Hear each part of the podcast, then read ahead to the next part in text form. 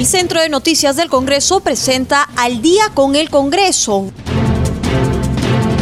una síntesis informativa del trabajo legislativo de representación y fiscalización del Parlamento Nacional, una producción de la Oficina de Comunicaciones del Congreso de la República.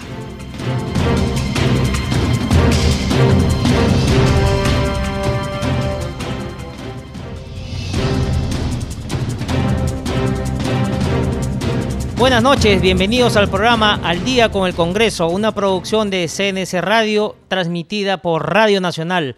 Los saluda Rómulo Vargas y los acompañaré en esta hora informativa para darles a conocer las principales noticias del Parlamento Nacional. Y a esta hora de la noche estamos en contacto con nuestro colega de la multiplataforma de CNC Televisión, Josman Valverde, quien nos brindará un panorama de las sesiones y actividades del Congreso. Feliz año, Josman, primer programa del año. ¿Cuál es la noticia del día? ¿Cómo estás, Rómulo? Feliz año también un mejor 2021 y extendemos además estos buenos deseos para todos nuestros oyentes, siempre a través de CNC Radio y a todos los que nos escuchan también a través de Radio Nacional del Perú a esta hora eh, de la noche. Eh, es el primer día útil del año, hay actividad en el Congreso de la República eh, desde diferentes ámbitos pero eh, por ejemplo, uno de ellos es eh, las actividades que la titular del Congreso, Mirta Vázquez, ha cumplido hoy eh, en representación precisamente de este poder del Estado. Ella ha asistido a la ceremonia de apertura del año judicial 2021 y la asunción al cargo de presidenta de la Corte Suprema de Justicia de la doctora Elvia Barrios Alvarado, presidenta del Poder Judicial. Este acto protocolar se ha llevado a cabo en el Salón Vidaurre del Palacio de Justicia, eh, donde además ha participado el segundo vicepresidente del Congreso, Luis eh, Roel Alba. La ceremonia ha contado además con la asistencia del presidente de la República, eh, Francisco Sagasti, además de la titular del Consejo de Ministros, la fiscal de la Nación, la presidenta del Tribunal Constitucional, entre otras autoridades. Si hay algo que destacar de esto, Rómulo, es precisamente eh, la eh, mayor eh, presencia femenina en cargos importantes para el país y en este caso como titulares de poderes del Estado, tanto en el caso del Congreso de la República y ahora en el caso del Poder Judicial, hecho que además ha sido destacado por el segundo vicepresidente del Congreso, Roel Alba, quien además ha participado entonces en esta ceremonia, a la cual en representación del Congreso de la República ha asistido la titular eh, del Congreso, Mirta Vázquez. Pero hay otras eh, informaciones que también queremos eh, compartir, Rómulo, y es precisamente lo, lo ocurrido hoy en la subcomisión de acusaciones constitucionales se ha reunido precisamente esta comisión eh, en lo que corresponde a estas sesiones virtuales y lo que ha decidido hoy es eh, declarar procedente la denuncia contra el exministro de Salud Víctor Zamora, que fue presentada por el congresista Omar Chejade Moya de Alianza para el Progreso, por una serie de presuntos delitos como la propagación de enfermedad peligrosa o contagiosa y abuso de autoridad. Así también lo ha denunciado por omisión, rehusamiento, demora de actos funcionales, negociación incompatible, aprovechamiento indebido del cargo, falsificación de documentos e infracción constitucional comprendidos en el Código Penal y en la Constitución.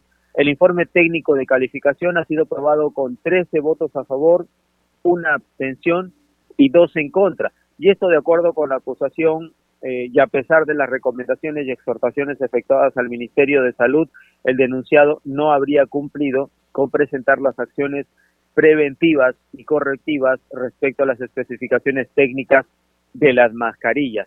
Por el contrario, de acuerdo al documento eh, compartido en la sesión, hasta el 18 de junio del 2020 se continuó repartiendo los eh, cuatro millones y medio de mascarillas adquiridas hasta ese momento a diversas municipalidades del país para su distribución y también a las poblaciones vulnerables, a pesar de que habría quedado demostrado que no protegen la salud de las personas. Ya durante la sesión, Rómulo, eh, la congresista Marta Chávez se manifestó eh, de acuerdo con el informe de calificación y la denuncia constitucional. Dice ella que es más, que solo se refiere a las mascarillas que no contaban con ese sustento. Pero también hay participación de otros congresistas, desde el Frente Amplio, por ejemplo, el congresista José Luis Ancalle, eh, que se manifestó de acuerdo, al igual que su colega Jim Mamani, de acuerdo con el informe de calificación, aunque observaron las acusaciones de abuso de autoridad. El congresista Richard Rubio del PREPAP ha considerado incorrecta la fundamentación de la acusación y valoración de los requisitos de procedencia, específicamente en lo que corresponde a la tipificación de los hechos eh, en los presuntos delitos de función e infracción constitucional y en consecuencia eh, precisamente anunció su voto en contra. Tania Rodas de Alianza para el Progreso, médico de profesión, recordemos Rómulo, dijo que es una mala, eh, dijo que una mala mascarilla ha causado la muerte de casi 800 eh, profesionales en ese aspecto. Así que eh, esa es el, la situación eh, y, y, esto ha generado, dice también la congresista, que se conviertan en vehículos de transmisión en los hospitales. Así que eh, así está la situación, Rómulo, en lo que corresponde a la labor de la subcomisión eh, a la cual hacemos mención de acusaciones constitucionales.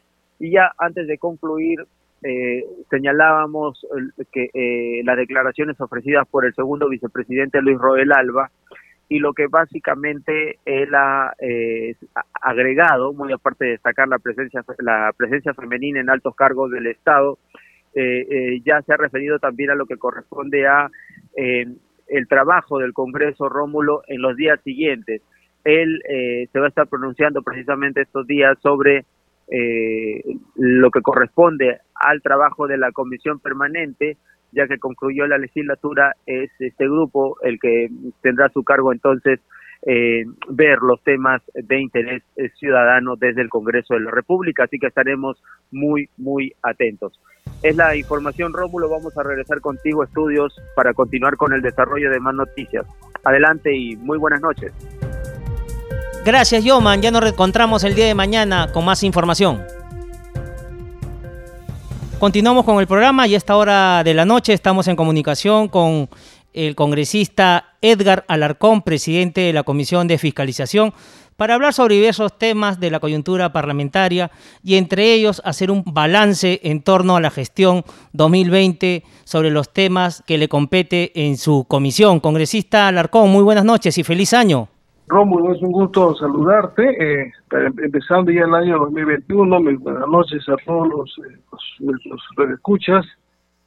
Eh, sí, pues esperamos que este año sea lo mejor para ti y todos los que nos están escuchando y para todo el pueblo peruano. Queremos un año mucho más tranquilo, mucho, mucho más estable económicamente, socialmente y lo más importante, la parte de la salud, ¿no?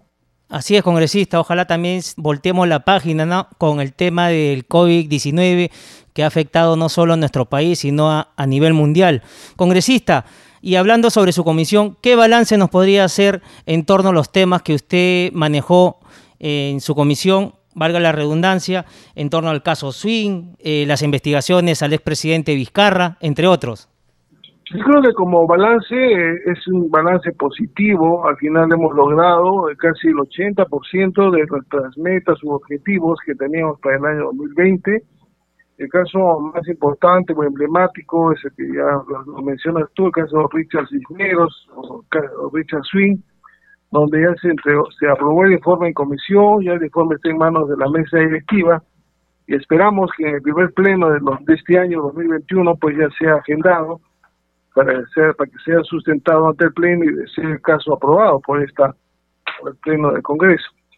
Es el caso más importante, pero a margen de eso, nosotros durante el año hemos tenido pues eh, eh, 28 sesiones ordinarias, las que se sucedían todos los miércoles de cada semana, 46 sesiones extraordinarias y dos sesiones conjuntas, o sea, yo creo que como comisión ha habido bastante labor, bastante trabajo y bastante compromiso también de los congresistas que conforman esta comisión.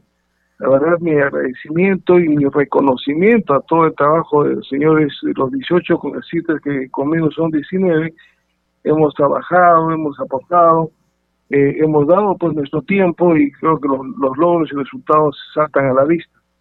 Eh, hemos tenido pues visitas visitas de, de marco de control político han venido ministros como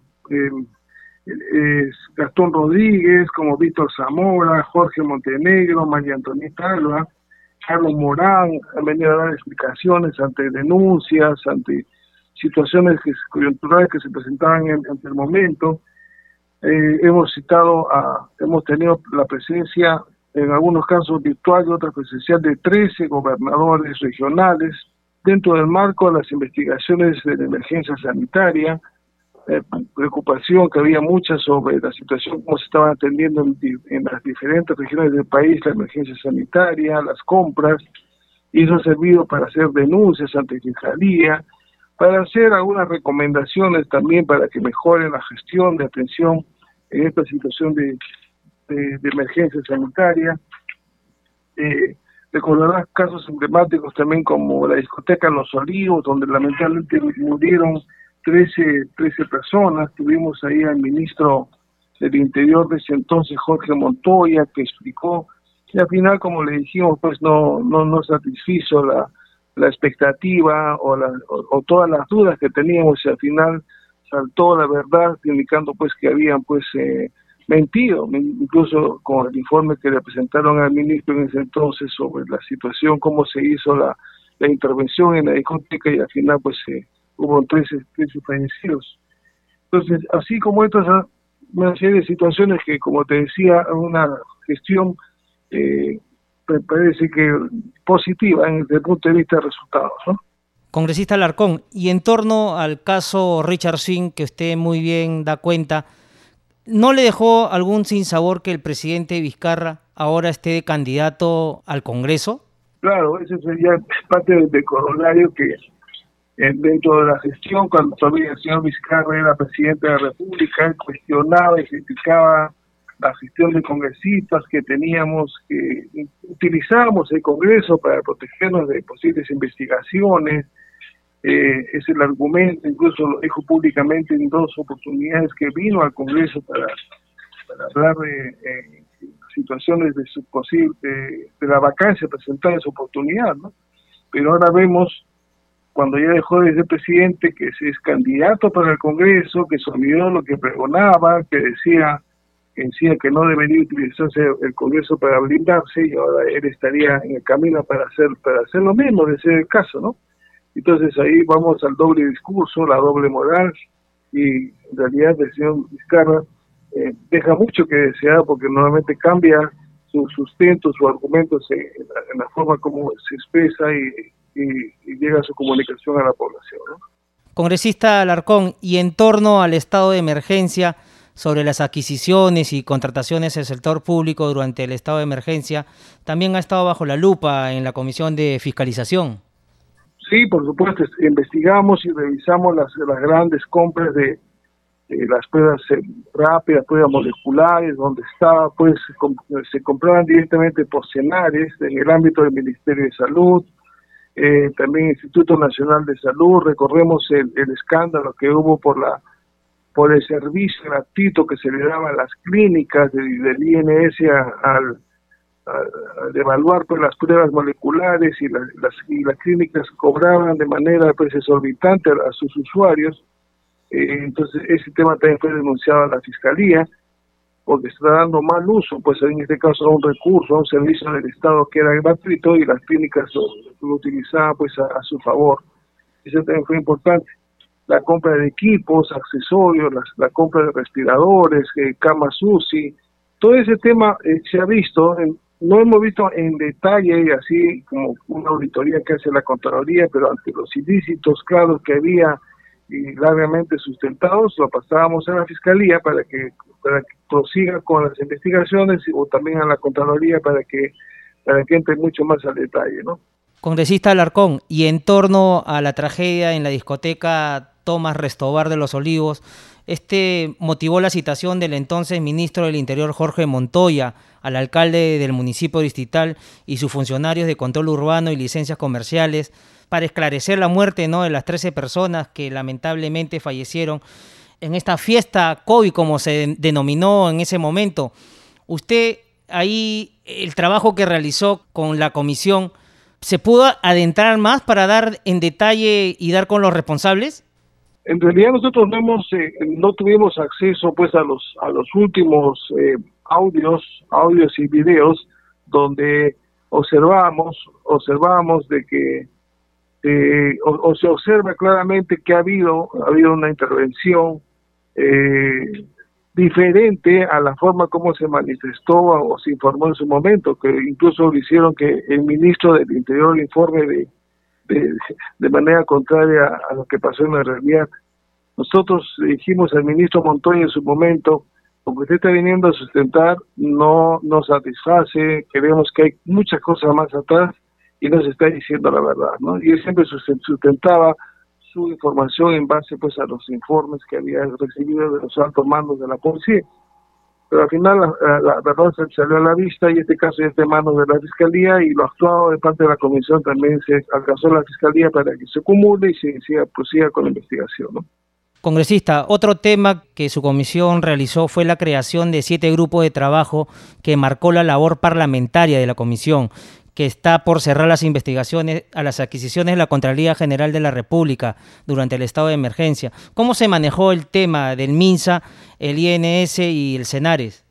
Sí, creamos siete grupos de trabajo, eh, con mínimo de tres congresistas por cada grupo de trabajo, más su equipo técnico, y cada grupo tuvo asignado pues regiones o entidades, ¿no?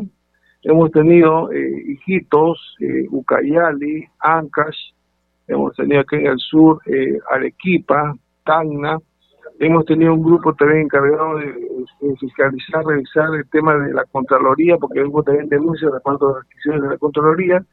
De estos siete grupos hay cuatro que ya entregado sus informes, tres están pendientes, uno de ellos es el informe de Contraloría, que ya está por cerrarse en los siguientes días, donde se estaría demostrando presuntos ilícitos respecto a las adquisiciones o los la compra de alcohol gel, mascarillas, con precios pues por encima de lo, de lo que realmente se compra, o sea, sobre valoración de precios y con, autorización y resoluciones desde viene desde el Contralor General, ¿no? Congresista Alarcón, hay otro tema importante que su comisión investigó, es el eh, irregularidades ¿no? en el cobro de cupos a comerciantes ambulantes del distrito de, de Breña. ¿Cómo están estas indagaciones, congresista? Ese informe ya se concluyó, ya se sustentó ante la comisión y concluimos que se eh, dentro de las instalaciones de la municipalidad, en un área que no era tesorería, no era el área de recaudación, se recepcionaba o se atendía a los, a los dueños de eh, establecimientos comerciales, de las galerías, y se les cobraba ahí pues las supuestas tasas o pagos, porque al final son cupos, y sin ningún recibo y al final ese monto ese monto iba pues a parar a manos incluso hasta el alcalde según lo que han afirmado los testigos. Entonces todo eso está sustentado en, videos. En audios incluso fue motivo de un reportaje un medio de, televisivo. Y al final hemos concluido con presunta responsabilidad penal desde el alcalde gerentes funcionarios y trabajadores de la municipalidad que también está denuncia está en manos de la de la fiscalía entonces, eh, este es un tema importante y así como este tenemos ahorita por cerrar el informe de la Municipalidad Metropolitana de Lima por la muerte de un niño eh, en un parque, recordaremos lamentable que falleció un niño que se cayó en un hueco eh, bien profundo al final falleció el niño, eh, lamentable para todos nosotros y para la familia seguro en especial. Y también estamos cerrando ese informe, estamos cerrando también un informe de la Municipalidad de San Isidro, eh, la problemática que tiene San Isidro con respecto ahí a la, al uso de, unos mercados, unas denuncias que hay por los cobros indebidos también en, esta municipalidad. Entonces, este tema está pendiente y espero en este mes de enero que, a pesar que están suspendidas, digamos, la gestión parlamentaria a nivel del Pleno del Congreso, pero pues la Comisión puede seguir haciendo su trabajo técnico. No, no sesionamos, pero espero la, la primera sesión que debe ser en febrero estar informando todo lo que debemos cerrar en este mes.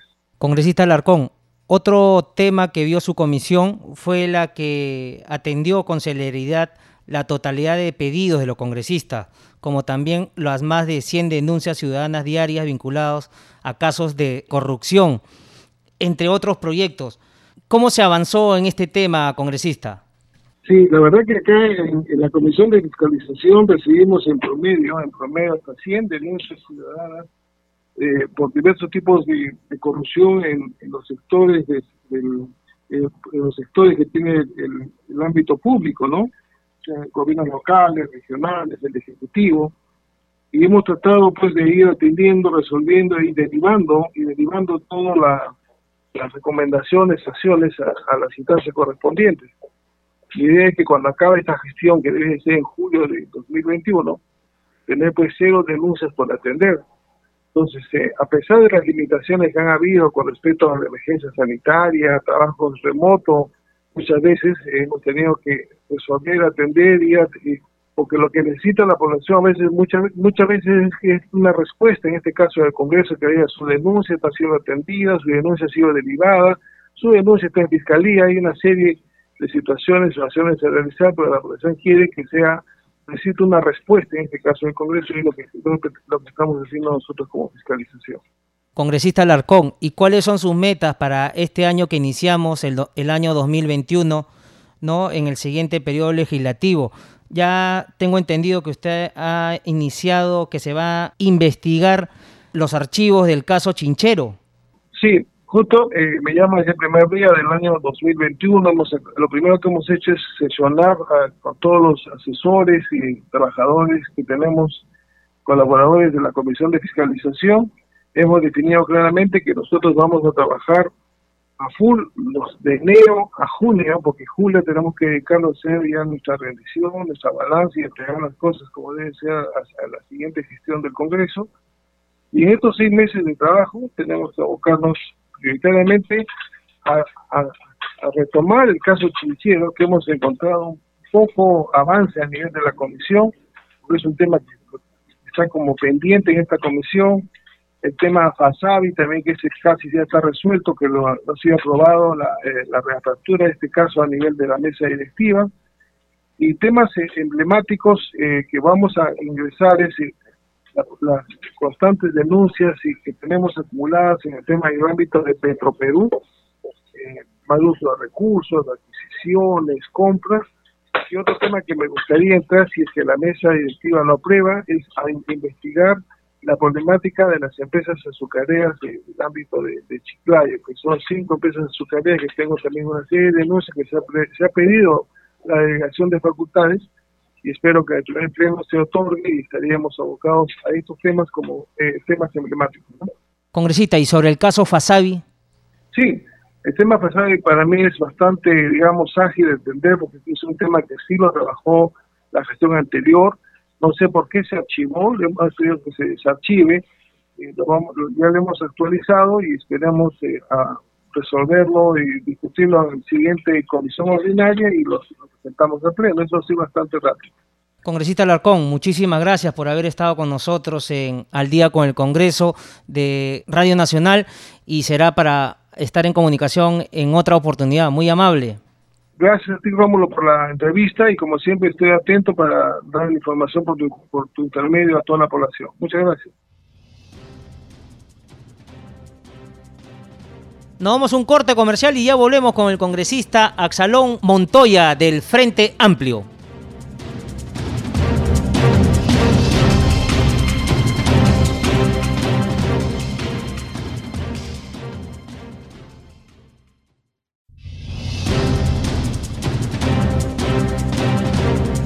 Continuamos con el programa y a esta hora de la noche estamos en comunicación con el congresista Axalón Montoya, representante del Frente Amplio por la región Amazonas. Congresista Montoya, muy buenas noches.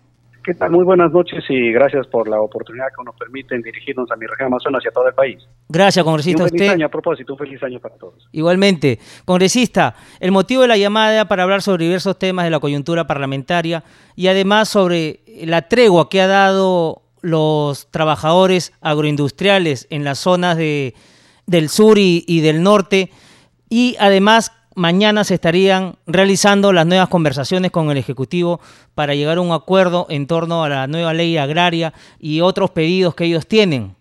Sí, mire, eso es un tema muy, eh, muy interesante en el sentido de que tenemos que buscar soluciones. Y qué bueno también, por un lado, que se haya, eh, se haya parado con estas manifestaciones, tanto en el sur como en el norte, pero no porque realmente ya se haya llegado a, digamos, a buen puerto lo que son las negociaciones o ya estén de acuerdo con la ley que se ha, se ha, se ha aprobado, sino en el sentido de dar un espacio para poder eh, establecer un diálogo que sea coherente y también que sea productivo. Y ojalá el día de mañana se continúe con este diálogo que esta mesa que ha establecido el Ejecutivo, pensando sobre todo en la reglamentación. Y eso este, es importante porque gran parte de la, digamos, de la, de la solución al problema justamente va a estar en este tema de la, de la reglamentación. Y no por ello también indicar que nosotros como bancada y como Frente Amplio también estamos viendo que de una vez se reglamente lo que es la, la, el tema de la agricultura, también no solamente la exportación, sino la agricultura familiar. Entonces, este, creo que estamos en el momento más eh, cuerdo, digamos así, dejar de, lado las rencillas y pensar en algo productivo y creo que estamos en ese camino.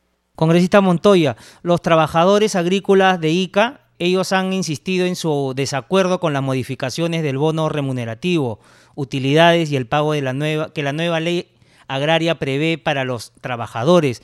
En la zona del norte, ¿son los mismos reclamos los que plantean los agroindustriales? Mire, eh, prácticamente hay un grupo que sí está en la, en la misma línea. Hay que entender que lo que se trata acá es de un tema del agro en general. O sea, cada quien tiene eh, diferentes apreciaciones y eso también está, está en relación a las diferentes empresas que están involucradas. Hay que entender que hay parte de, gran parte de las empresas eh, son formales y otra gran parte son informales. Todos los problemas que se han suscitado básicamente están en las empresas informales, ¿no? Entonces ahí pues ha habido el tema de esclavitud, el tema de no no derecho no eh, digamos este se ha respetado los derechos laborales, etcétera. Entonces los reclamos están en relación a la necesidad de cada sector y obviamente los que más perjudicados han sido son los del sur, pero igual los reclamos siempre deben estar en relación a una ley que, es, que se implanta a nivel nacional. Si bien es cierto hay otros sectores que de nuestro país que, que de repente no están en las calles, pero también están sufriendo las mismas situaciones, las mismas consecuencias de lo que eh, de lo que está pasando en el tema agrario. Así es, congresista. Y en torno al tema de las utilidades, ellos indican de que la ley 27360, ellos tenían una bonificación del 10%, ahora es el 5%, que ellos consideran algo injusto, de 220 soles a 270 soles a la semana, es lo que perciben. Claro, mire, hay, hay, muchas cosas que incluso nosotros como bancada hemos estado en desacuerdo y usted eh, va a ver que nuestro voto ha sido en contra de la ley. Eh, obviamente nosotros tenemos otro tipo de, de, visión, digamos, del problema, estamos directamente relacionados con el tema agrario. Nosotros quisiéramos mucho más cosas que está en esa ley, incluso presentamos un dictamen en minoría que ya eh, en el Pleno ni siquiera nos dieron el tiempo de, exponerlo y ni siquiera lo escucharon. Eh, obviamente que eso deja una desazón, nosotros queremos más, pero tenemos que trabajar sobre lo que ya está hecho y sobre lo que ya se hizo eh, es un es un eh, digamos es un punto de partida sobre hecho sobre eso tendría que haber una reglamentación una negociación y sobre eso trabajar también en, de repente con otros proyectos de ley que se pueda de alguna manera eh, tratar de sopesar, digamos, este, eh, este pequeño desbalance que se está dando en beneficio de los trabajadores. O sea, acá siempre va a haber un compromiso de nosotros de poder aportar. Congresista, ¿y cree usted que mañana se llegue a un acuerdo entre el Ejecutivo, el Congreso y los trabajadores, tanto de la zona sur y norte?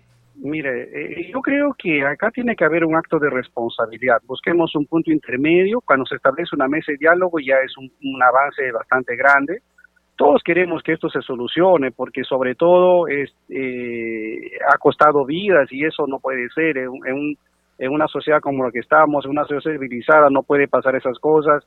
Y, no queremos que, que, que, empeore la situación. Yo creo que tiene que haber un efecto consciente, realista, proactivo y ahí eh, eh, buscar un punto medio. Sé que no se puede, no se puede, eh, digamos, de una manera tratar en lo posible de, colmar todas las expectativas o todas las necesidades. Y también el Ejecutivo está en su afán de que no quiere ceder, de ceder este, con, a las necesidades que uno le plantea. Pero el punto medio es, ambos tienen que ceder en sus peticiones para que de una vez se solucione, porque no podemos estar en el día a día con, con líos y más líos y sobre todo estas protestas que no nos conllevan a nada, a nada, a nada bueno, a nada productivo en nuestro país. Congresista Montoya, hay otro tema que preocupa y es el tema de la COVID-19. ¿Su región a la que pertenece usted, Amazonas, está preparada para una segunda ola? Mire, ahí tenemos que analizar dos factores fundamentales. Eh, uno es el factor social. En el factor social está en relación estrictamente a la cultura de salud pública que en nuestro país, y eso se ve a nivel nacional, no se ha trabajado durante décadas y no hay una cultura ciudadana de salud pública. O sea, las normas eh, se, se, dictan, se establecen las directivas, pero muy pocos los, los cumplen. Y eso es la gran, eh, digamos, en gran medida es, es, parte de la solución, o sea, evitar los contagios.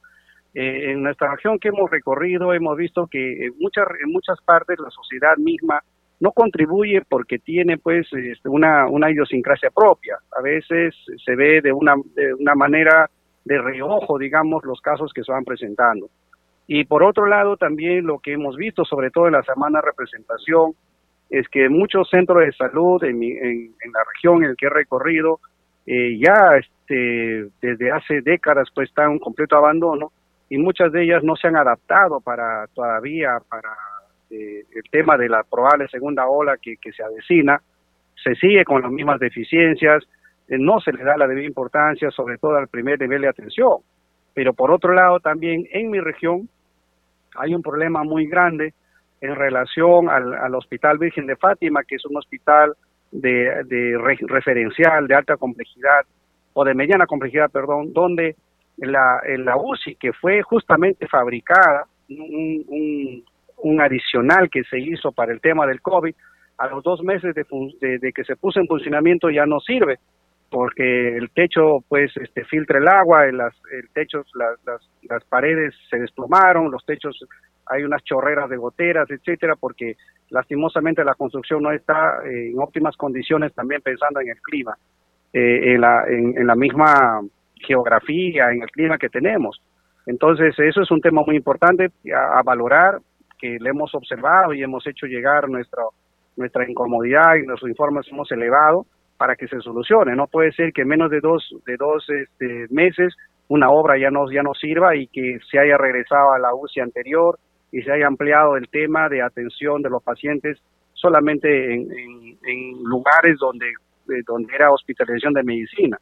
Se, ha adaptado, pero eso no es una atención adecuada para los pacientes, de manera que ahí vamos a tener una enorme deficiencia del punto de vista referencial de los pacientes dedicados. O sea, en conclusión, creo que no, a pesar de que hay una, hay una experiencia nefasta en el tema del, manejo de, en esta primera ola que hemos tenido, no nos ha hecho reflexionar ni, ni nos ha generado un acto grande de responsabilidad para poder trabajarlo pensando en esta segunda ola. Y creo que en el momento eh, no estamos preparados. Eh, hay un momento reflexivo y exhortar a las autoridades pues que se pongan la pila porque de una u otra manera se tiene que atender adecuadamente a los pacientes y no generar pues más contagios y sobre todo pérdida de vida. Eso es importante. Así es, congresista. Congresista, en esa línea, la Subcomisión de Acusaciones Constitucionales declaró procedente la denuncia contra el exministro de Salud, Víctor Zamora, por una serie de presuntos delitos como la propagación de la enfermedad peligrosa o contagiosa y abuso de autoridad. ¿Usted cree que también se debió de poner el tema de la falta de infraestructura o era un tema que no debió de, manejarse en esta comisión? No, mira, lastimosamente en nuestro país hay una serie de, hechos que han sumado al, a, un, a, un, producto desfavorable en cuanto al manejo. La pandemia fue muy mal manejada, pero ya sobre una estructura que estaba sumamente debilitada, que es el tema del, del, abandono del sector salud. Y la infraestructura, si bien es cierto, se trató de solucionar con los hospitales blancos, pero no se dio la cobertura como, como deben ser o fue demasiado tarde cuando ya se había cobrado muchas vidas. Creo que hay responsabilidades desde el mismo presidente de la República. O sea, ahora estamos este, viendo los nefastos resultados. Lastimosamente, yo creo eh, eh, en el tema del, de salud, en el tema de COVID, se ha politizado mucho. Eh, nos han adormecido el cerebro diciéndonos que el control está y todos los días nos tenían con estadísticas y con números que, no se adaptan a la realidad, no se trabajó adecuadamente en cuanto a la, al, reforzar el primer nivel de salud, más bien se centralizó, por otro lado no se dio las, las normas respectivas para el, la deficiencia, la carencia de oxígeno, para el negociado de los medicamentos, etcétera, y hay responsables y el gran responsable de todo esa de todo ese accionar ha sido el presidente de la República mismo. Yo creo que también ahí hay eh, una corresponsabilidad y todos ellos deben de tener este un momento de digamos de que de que se le pueda acusar constitucionalmente. Yo creo que es eso lo que tenemos que hacer. Eh, no puede ser que ya termina mi gestión, es como que estamos acostumbrados, un funcionario público eh, hace una mala gestión, lo despedimos y punto. Yo creo que no debe ser así, sobre todo cuando en esta pandemia ha habido mucho, mucho eh, manejo económico inadecuado porque generó un acto de corrupción enorme y por otro lado no se dio los resultados y, como producto final pues este prácticamente se gastaron todas las, las arcas que tenía el Estado quedaron quedaron vacías y nos ha llevado a un endeudamiento posterior. O sea, tiene que haber ahí más responsabilidad y creo que vamos a seguir indagando ahí qué más podemos hacer. No podemos quedarnos con los brazos cruzados. Congresista Montoya, muchísimas gracias por haber estado con nosotros en CNC Radio del Congreso y Radio Nacional. Muy amable. No, muchas gracias a ustedes y bendiciones y a cuidarse, este, porque eso depende, el éxito de este control de la segunda ola depende de cada uno de nosotros. Muchas gracias, buenas noches. Seguimos con el programa y a esta hora de la noche estamos en comunicación con el congresista Felipe Castillo, integrante de la comisión COVID-19. Congresista Castillo, muy buenas noches. Muy buenas noches, Rómulo. Ahí pues eh, preocupado por el tema de, de estos incrementos de casos de pacientes infectados por COVID-19 a lo largo eh, del territorio nacional, especialmente en la región Piura, Lambayeque y, y ahora en Loreto. Definitivamente mm, hay que hacer un llamado de, atención y un llamado público a, los órganos correspondientes, al Ministerio de Salud, al, a e Salud y al presidente Sagasti para que lidere en lo más breve tiempo toda una estrategia para poder contener la propagación del COVID-19 en esta, todavía, yo todavía no lo consigo una segunda ola, pero sí encaminada hacia ello. Así es, congresista, como usted muy bien dice, hay preocupación en la población por los casos que están en aumento de la COVID-19 y el tema de los casos positivos, ¿no? Han aumentado a más de un millón diecinueve mil los casos, congresista. ¿Qué se le podría decir al gobierno? Estamos ya con este tema, ya vamos a cumplir un año eh, el próximo mes. ¿Cómo evaluar el tema, congresista, de parte del gobierno? Bueno, la estrategia que se inició el 15 de marzo del, año pasado, es estamos a más de nueve meses de haber iniciado la emergencia nacional, con más eh, de un millón de infectados, como tú mismo lo has señalado según la sala situacional, y más de 37 mil hermanos fallecidos, según también la sala situacional, pero según expertos, como por ejemplo Rajit Burjun, que es un estadístico independiente, habla en su grupo de, de por lo menos tener más de 88 mil eh, fallecidos, ¿no? según comparado con el SINADEF. Y eso sí es muy lamentable y eh, demuestra pues que la estrategia eh, para enfrentar la pandemia no ha sido de la de la mejor, no ha sido la, la más adecuada. Y es que nosotros mismos lo hemos denunciado en su oportunidad desde, desde abril, desde mayo, junio, julio y los meses siguientes respecto al mal uso de las pruebas rápidas. ¿no? Eh, no usaron las pruebas moleculares como debieron haber usado para contener oportunamente al, al, al virus, eh, efectivizar los cercos epidemiológicos, diagnosticando tempranamente a los, a los casos y, y aislando de los contactos, y, el y la falta de potenciación del primer nivel de atención que era importante justamente para llevar toda estrategia, con un enfoque comunitario, con los líderes eh, de cada zona. Eso era lo que se tenía que haber hecho de un inicio para evitar la propagación masiva de eh, el COVID-19 y según los últimos estudios hablan desde casi de un 50, otros de un 40, un 25% de infectados a nivel nacional, es decir, más de 10 millones de infectados. pero eso es una extrapolación según los, los, estudios que se han hecho últimamente. Obviamente hay un 50% que todavía es susceptible y que justamente es la, la población que hay que, hay que proteger para evitar de esta segunda ola. Ellos son los susceptibles y ser parte de estas cifras de la segunda ola que aparentemente se estaría iniciando justamente en la parte norte eh, del país y oriente del país, que es Piura, eh, Lambayeque, Loreto y también casos en Lima. En Lima estamos también al tope con las camas y eso demuestra que ha habido un incremento importante y yo también puedo deducir que también tiene que ver con eh, las fiestas de fin de año donde las personas han visitado también a sus familiares, pero también un dato importante que no se dice mucho son las marchas.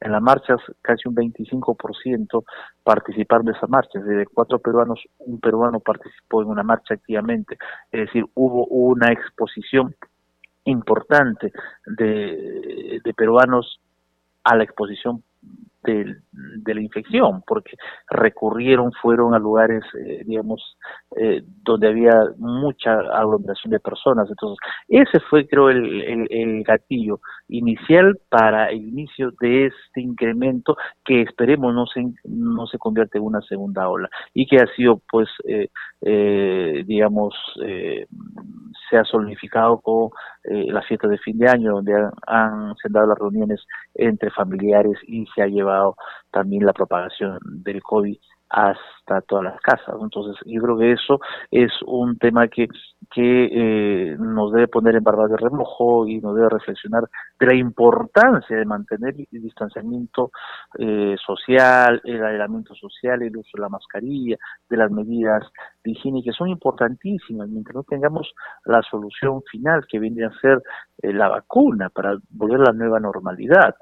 y ahí también hay que ser bien claros que el Ejecutivo de alguna u otra forma también no ha desarrollado de forma eficiente su labor en, en, cerrar las negociaciones para tener de forma oportuna a tiempo eh, la, la vacuna y, y, sobre todo el expresidente Martín Vizcarra ha actuado de forma irresponsable, no solamente durante su gestión, mm, eh, al no cerrar, digamos, estos contratos importantes para tener en el primer trimestre de este año las vacunas en millones de dosis que necesita el país, sino de forma irresponsable al tratar de de no asumir su responsabilidad política y su responsabilidad también más allá del tema político en, en, no adquirir oportunamente estas eh, vacunas y sale la culpa al Congreso que no tiene absolutamente nada que ver. Es más, él al inicio dijo que el Congreso, porque no aprobó la norma, la ley, eh, él está impedido o se le impidió de, de hacer de cerrar estas negociaciones, pero al final nos hemos enterado que Coba Facility sí se le hizo un adelanto de 21 millones sin la necesidad de la ley, entonces se ha contradecido en sus en sus dichos y eso habla de una persona que de alguna forma no quiere asumir sus responsabilidades y quiere pues patear esa responsabilidad a otros que no tienen absolutamente nada. Volteando la página, esperemos que el presidente Sagasti pues eh, eh, tome las riendas con la prontitud que se necesita. Necesitamos vacunas ya en el primer trimestre, antes de las elecciones, para poder proteger a nuestra población, eh, que va a ir mayoritariamente a votar, eh, ante la posibilidad y el riesgo de exposición en las urnas ante el virus. ¿no? Entonces, la única forma de poder garantizar de que eso no suceda es que se vacunen antes y por eso que necesitamos hacer los máximos esfuerzos. Y del Congreso de la República estamos llanos en poder colaborar dentro de nuestras facultades para poder hacer la realidad de tener millones de dosis de vacunas antes del 30 antes del, del 11 de abril de este año y, y también antes del 28 de julio de este año que se celebra el bicentenario. Congresista Castillo, ¿y usted por qué cree que hay este entrampamiento de que no lleguen las vacunas? La ministra eh, Massetti indica ¿no? de que ya está en camino, que se ha hecho las consultas necesarias, pero todavía no llega a nuestro país la vacuna. Ya en otros países ya se ha empezado a vacunar a su población. ¿Qué, qué se espera definitivamente hemos citado nuevamente a la ministra de Salud para ver el tema correspondiente. Eh, es cierto, tienen recién un mes en, en, el cargo eh, y un poquito más, pero definitivamente ellos son los responsables directos. eh, sobre todo la ministra Macetti, que no, que no, no, no tiene 30 días o más, tiene más de, de, varios meses, porque ella viene de la gestión anterior. Por lo tanto, decir que es porque ha habido, digamos, una interrupción en, en el periodo eso no, no, no tienes mayor sustento porque justamente en MINSA, en el Ministerio de Salud, se han mantenido prácticamente las mismas personas. Por lo tanto, eh, creo que ellos tienen que dar una respuesta clara de por qué realmente no se han cerrado estas negociaciones. Más allá de buscar las responsabilidades, que las tiene que haber, y de repente no solamente políticas, sino penales, se tiene que eh, agilizar de ahora hacia adelante todos los procedimientos. Por eso que eh, necesitamos también que la prensa, digamos, o todos aquellos que tienen que ver con, con transmitir la información, la, tramitamos de la mejor forma para poder ejercer de esa forma nuestro control político y, y hacer que el Ejecutivo pues eh, compre en la brevedad posible las vacunas que son necesarias para los millones de peruanos que necesitan en este momento y sobre todo este 50% de la población que todavía no sigue expuesta al virus. Congresista Castillo, ¿y cree usted que esta reactivación de la fase 4 ha afectado también en el aumento de los casos de coronavirus? Claro, también ese es otro factor, no solamente las marchas, no solamente las citas de fin de año, también todo este proceso de reactivación económica y que tiene que darse también porque obviamente no podemos estar también en cuarentena toda la vida, porque necesitamos también comer, necesitamos alimentarnos, comprar medicamentos, muchos están infectados, necesitamos comprar oxígeno, necesitamos trabajar y ese trabajo implica ponerse en contacto con las personas y un mayor riesgo de propagación del virus. Pero por eso que hay que desarrollar los protocolos y ahí también exigir a todos los órganos, no solo al órgano nacional, al órgano regional y al órgano local, que tienen que ver también con el control del fiel cumplimiento de estos protocolos de bioseguridad para poder proteger no solamente al trabajador, sino también especialmente al cliente, a la persona que va a los restaurantes o a desarrollar una serie de actividades. Eh, para evitar, digamos, de propagación. Yo creo que allí se tienen que centrar, centrar en, en, tres pilares esta, esta estrategia de, enfrentar al, al COVID-19 en, este año y que pasa por potenciar el primer nivel de atención con las pruebas correspondientes, eh, con efectivizar los cercos epidemiológicos, también eh, poner, digamos, un buen control en lo que son en, las medidas de bioseguridad, en todas las actividades de recreación económica y, eh, incidir en el tema de la negociación lo más eficaz posible para tener en forma oportuna la vacuna y poder darle solución final a ese pandemia o, una, solución, digamos, importante, porque igual, más allá de la vacuna, va a seguir todavía el COVID, eh, porque este es un, todo un proceso, pero ya no va a dar la oportunidad de por lo menos empezar a vacunar a un gran porcentaje de nuestra población. Yo creo que esos son los tres pilares en el cual eh, se debe, digamos, eh, manejar la, pandemia en esta fase de reactivación económica y que, como mencioné, es importante también trabajar porque no podemos estar en cuarentena, porque también tenemos que tener dinero en el bolsillo. Entonces, buscar un equilibrio entre eso, pero eh, que eh, evitando, digamos, un incremento en el riesgo de la propagación del COVID-19. Mientras tanto, decir a la población que use las medidas básicas, que son importantes hasta que no llegue la vacuna, que es el aislamiento social obligatorio, la, eh, quedarse en casita, la cuarentena, usar la mascarilla, el distanciamiento social importante, un metro, dos metros, y, el, y, la, y la, higiene de manos constante. Creo que eso, eh, esas cuatro medidas no van a fallar, esas cuatro medidas van a disminuir de forma importante el riesgo de infección y sobre todo en nuestros adultos mayores y nuestros niños. Congresista Castillo, muchísimas gracias por haber estado con nosotros en CNC Radio del Congreso y Radio Nacional. Muy amable. A ustedes. Muchas gracias. Buenas noches.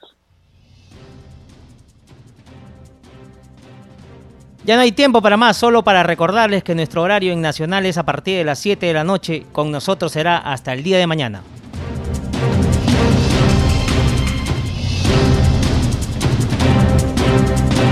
El Centro de Noticias de Congreso presentó al día con el Congreso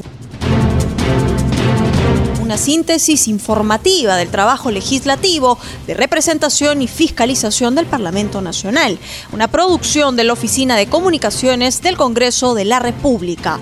Los invitamos a visitar nuestras redes sociales y sitio web www.congreso.gov.pe.